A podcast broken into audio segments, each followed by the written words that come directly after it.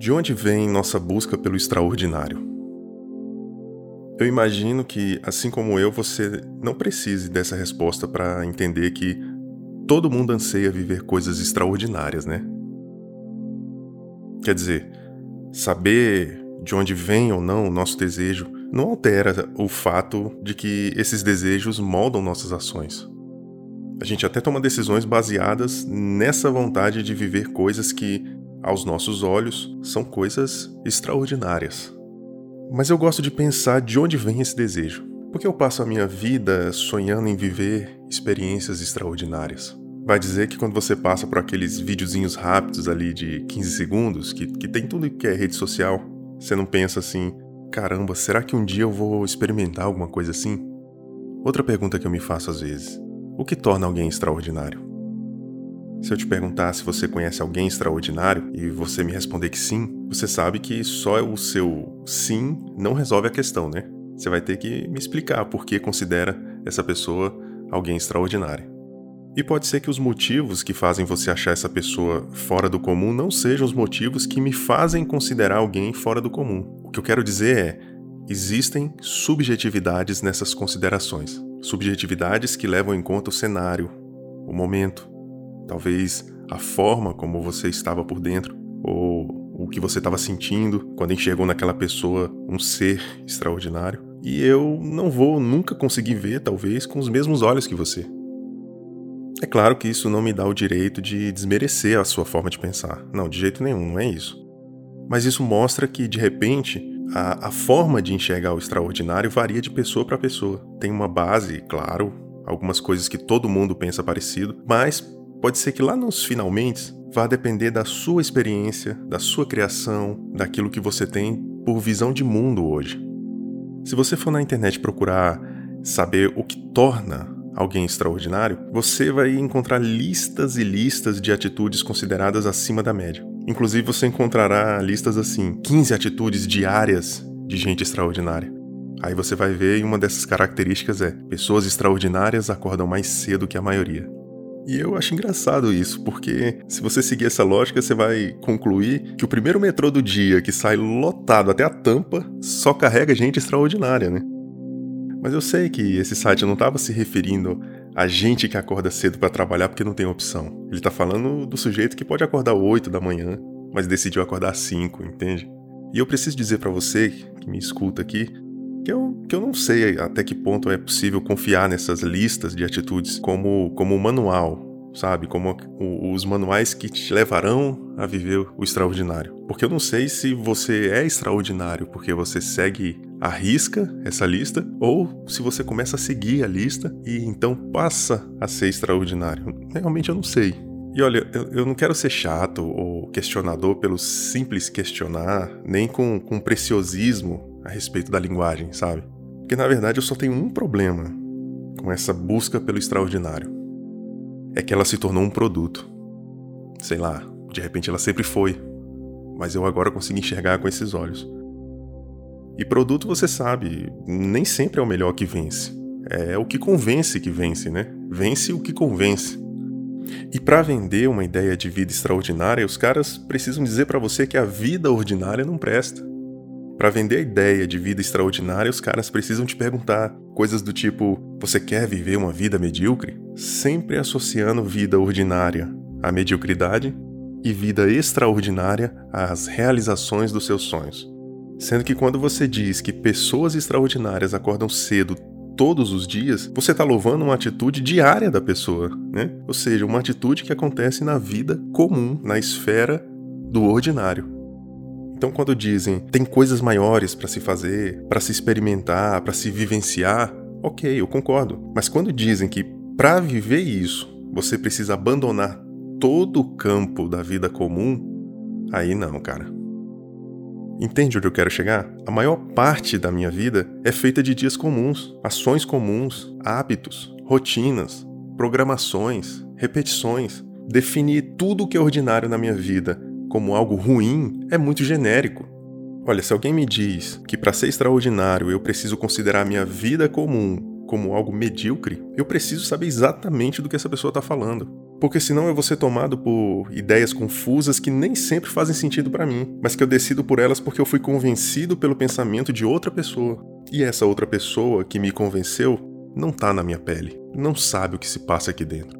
É como você chegar para um agricultor simples, para um típico homem do campo que tem tudo o que precisa ao seu dispor, tem sua comida, tem sua família, tem sua terra, seus hábitos simples, tudo ali ao seu redor, e de repente você fala para ele: Isso aqui não é nada, você poderia estar tá vivendo coisas extraordinárias. Olha, eu duvido que faça sentido para aquele homem se essa busca por coisas maiores já não estiver dentro dele.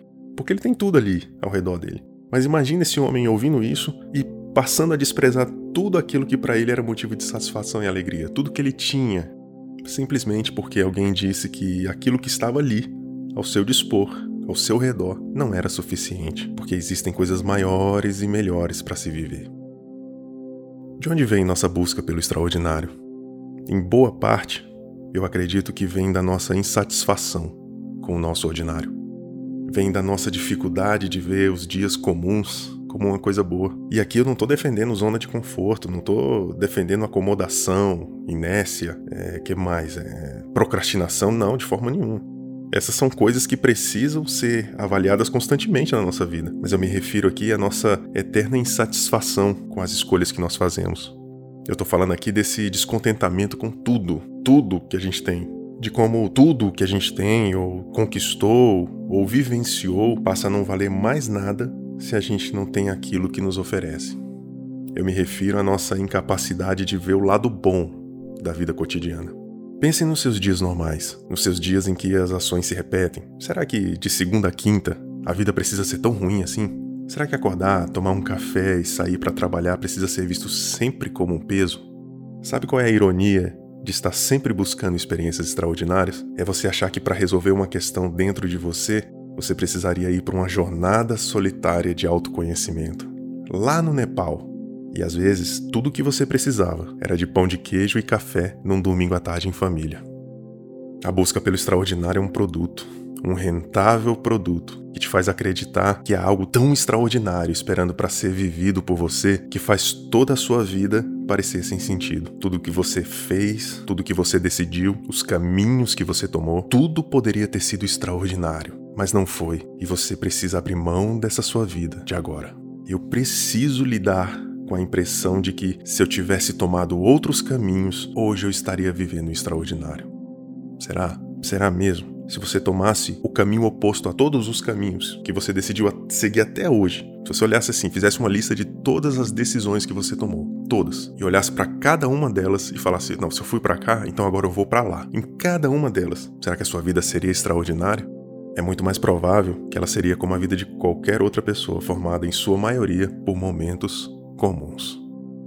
Porque o extraordinário é e sempre será a exceção. E nem sempre a exceção é empolgante, fascinante, memorável. Oh, na Câmara dos Deputados tem algo chamado sessão extraordinária, que nada mais é do que uma reunião extra. Ou você acha que a sessão extraordinária da Câmara é algo que todos saem de lá felizes, emocionados? Óbvio que não, né? O extraordinário é a exceção. Não dá para contar com exceções o dia todo, gente. Talvez para você ter uma piscina em casa seja algo extraordinário, mas para quem tem não é mais, é comum. Talvez a, essa pessoa que tem piscina em casa passe pela piscina todos os dias e não sinta a menor vontade de entrar nela, porque se tornou comum. Eu quero viver o extraordinário, mas eu preciso entender que não é sempre que ele acontecerá. E eu não tenho condições de esperar pelo extraordinário para tomar decisões, para buscar os rumos da minha vida. A vida está acontecendo e ela exige de nós decisões fora dos holofotes, fora das grandes programações, fora dos, dos cenários perfeitos. A vida de verdade não pode esperar pelas exceções para acontecer. Pode ser que alguém que, que me ouve agora esteja pensando assim: meu extraordinário se chama milagre. Eu não estou procurando uma viagem, eu não quero experimentar comidas exóticas, ou saltar de paraquedas, ou, escalar uma montanha. Eu preciso de um milagre, de uma ação divina fora do plano comum. Eu tenho para mim que o milagre, ele não se resume à oportunidade de viver o extraordinário. Ah, ele não é extraordinário? Sim, ele é. Milagre é algo extraordinário, mas ele não se resume ao extraordinário. Para mim, o milagre é muito mais a oportunidade de viver melhor o meu ordinário. Basta você olhar para os milagres que Jesus realizou na vida de, de, gente que sofria. Tudo que essas pessoas desejavam era voltar às suas vidas comuns. Tudo que o cego queria era enxergar. tudo que o leproso queria era voltar a andar livremente no meio das pessoas. Quem precisa de um milagre financeiro deseja nunca mais precisar de um milagre financeiro. Quem precisa de uma cura milagrosa deseja nunca mais precisar de uma cura milagrosa. Milagre é uma nova chance de viver a vida comum. Sabe por quê? Porque a vida comum, a vida normal, é a vida de verdade.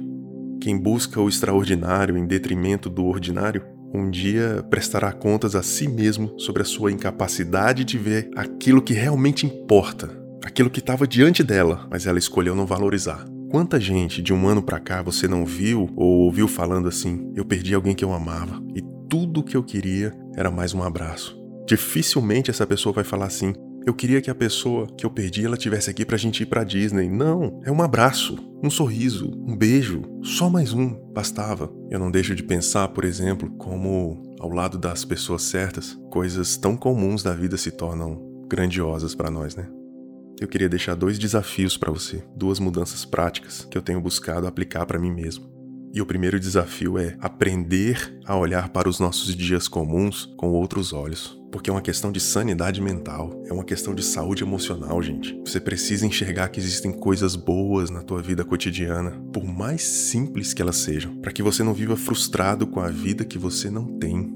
E um segundo desafio seria não depender de contextos extraordinários para dar rumo à minha vida. Não espere sonhar, não, não espere inspiração ou um raio de luz na madrugada te acordar, até porque provavelmente isso não é um bom sinal. Mas não espere um, um profeta falar para você para onde você deve ir. Um dos versos do Salmo 37 diz assim: ó, Os passos do homem bom são confirmados pelo Senhor. Continue dando passos, só haverá confirmação se tiver passos antes. Tenta resolver isso dentro de você, cara. Fala com Deus, Faz terapia, procura um amigo para desabafar, procura um mentor, um pastor, um padre, um orientador, entra num grupo de pessoas que lidam com isso, mas faça alguma coisa para tentar resolver isso. Que Deus nos ajude a perceber quanta coisa extraordinária pode acontecer em dias comuns. Fique bem e até mais.